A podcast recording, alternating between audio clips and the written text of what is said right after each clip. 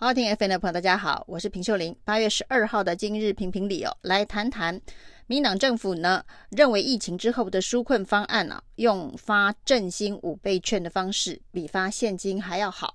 而这样的政策呢，虽然各方的批评不断，但是呢，显然民党政府是铁了心要这么做。那苏文昌今天跟蔡英文总统报告，纾困要用五倍券，跟去年的三倍券。一样的方案哦，希望能够刺激消费哦。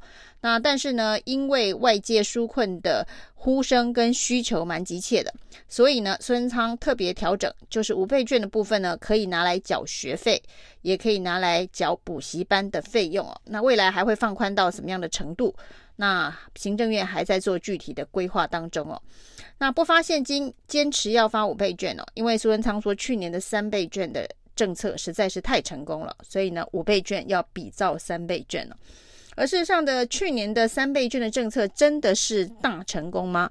真的创造了一千亿的经济外溢效果吗？其实审计部是不认同这样子的做法。那行政院的报告当中为什么说呢？增加了一千亿的 GDP 啊？那这一个一千亿的产值是怎么算出来的？因为没有具体的数字，这些领了纸本消费券的民众哦，振兴券的民众哦到底扩张了多少消费哦？所以呢，它是用数位绑定的这一个呃振兴券的民众。那他的消费的数字，就在这一段期间呢，他利用这个振兴券消费的数字啊，那是五千七百八十几元哦。那这个数字呢，跟这个三倍券的三千块比起来哦，于是就计算出了等比例放大的话，那可能可以创造出一千亿的经济效益哦。那这个做做法真的是非常的荒谬，因为呢，在这个三倍券的这一个领用。的比例当中哦，使用数位平台的人真的非常的少，大概只有七趴左右。那使用纸本的人呢，将近有九十二趴以上哦。那用七趴的人的消费行为去推论九十二趴。的人，他可能的消费行为哦，那这个推论的基础哦，难怪审计部要打脸，说这样子的一个推论呢是模糊不清，而没有办法具体证明的。那总而言之呢，虽然他活在三倍券相当的成功，所以五倍券会更加的成功的一个想法当中哦，那。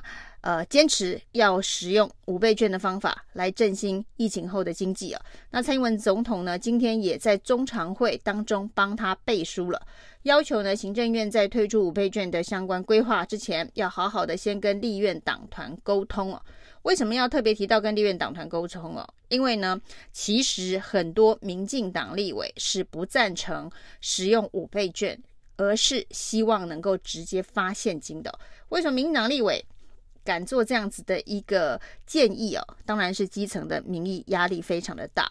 那朱立伦办公室整理了六十一位的民进党立委对整个纾困方案的媒体发言呢，哦，那其中呢，支持五倍券的人居然只有十二个人，六十一席的民进党立委当中只有十二个人，大概两成左右的人支持行政院规划五倍券来这个纾困跟振兴哦。那另外呢，主张要直接发现金的人居然有十四个，那比这个支持五倍券的人还要多。那另外有十个人主张呢，不要叫民众再拿出一千块，再掏出一千块去买这个五张的五倍券哦。那其他的二十二个人没有具体的表态。这样的数据呢，的确是让苏内阁会非常的难堪哦。苏内阁不断的说这个三倍券很成功，五倍券会更成功哦。但是显然呢，民进党的立委并不愿意这样子背书哦。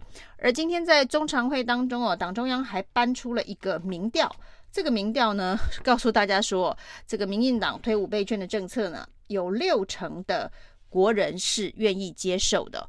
那六成的人愿意接受五倍券，他用的是愿意接受。当然呢，这个天上掉下来的礼物，你要发一个五倍券给一般的民众，会拒绝跟反对的人当然会很少。用这种负面的方式去询问，那你接不接受政府所规划的五倍券呢？那有六成的人说愿意接受，所以民进党今天。的民调风向球是告诉大家，六成的人都很支持五倍券呐、啊。那其实呢，大家想问的是说，那在你这个民调当中啊，有多少人是支持要发现金的，那也可以顺便公布一下数字吧。如果这个问法是说，如果政府要发五倍券，你支持不支持哦？你接受不接受？那有六成的人接受。那同样的问题应该也有问说，如果呢是发现金纾困的话，你接受不接受？你支持不支持哦？这个数字哦，恐怕会高出五倍券非常的多。那甚至呢，这个民调当中的问题应该是说。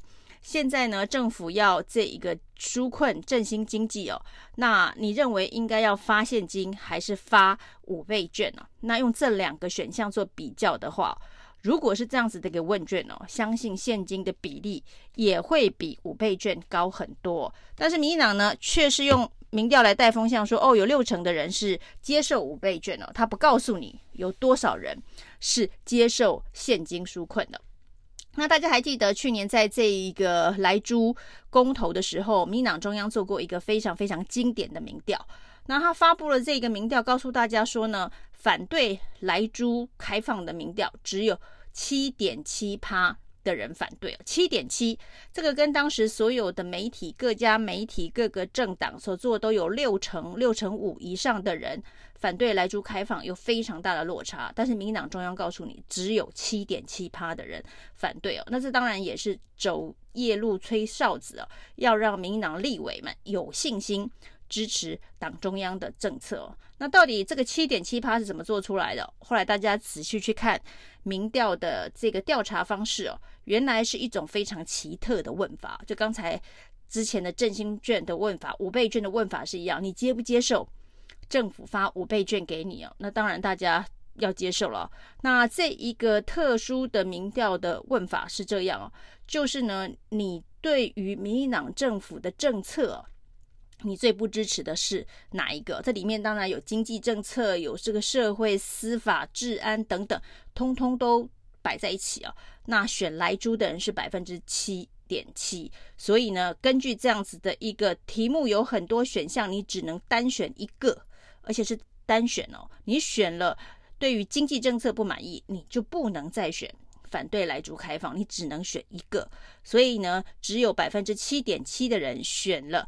莱猪开放哦，所以民进党公布的民调告诉大家说，只有七点七趴的人这一个反莱猪开放。那百分之六十接受三倍券这样子的一个民调风向，能够让民进党立委转弯吗？民进党立委现在呢，这个支持五倍券的人呢，只有两成哦。那那些反对的立委，现在到底会不会因此而态度有所改变呢？那以民进党党性这么坚强啊？那显然最后大家步调一致是相当有可能的，所以呢，今天民进党团呢也大动作开了个记者会哦，反击朱立伦的调查。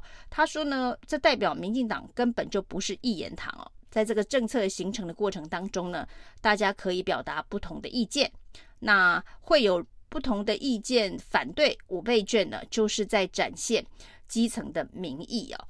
那大家要问的是说，当这些民进党的立委展现了基层的民意而反对苏内阁的五倍券的时候，然后呢？然后民党政府做了什么？民党政府做了把民意听进去，调整修改自己的政策，还是呢把这些不同意见的民党立委摸头，这个沟通，要求他们认同党中央，大家一起碾压，把这个苏内阁的五倍券。用这一个六成接受五倍券的民调给碾压过去哦。民进党不是一言堂，但是呢，民进党在做决策的最后会变成一言堂。那这个过程当中呢，大家有不同的意见，这些意见呢是抒发民怨的出口。也就是说呢，我有帮你反映了民意哦，我有发出了声音哦，但最后的结果，这样子的一个基层民意的体现是不会改变政策的。就是既然已经决定了，就会照原本的规划去做。你反映再多的民意啊都没有用。那是这样子的一个方式，对于民进党来讲，这就是一党独大、一言堂所造成的结果。即便过程不是一言堂哦，但是结果显然也只有上级领导说了算。以上是今天的评评理，谢谢收听，谢谢收听。请继续关注好好听 FM，并分享给您的好朋友。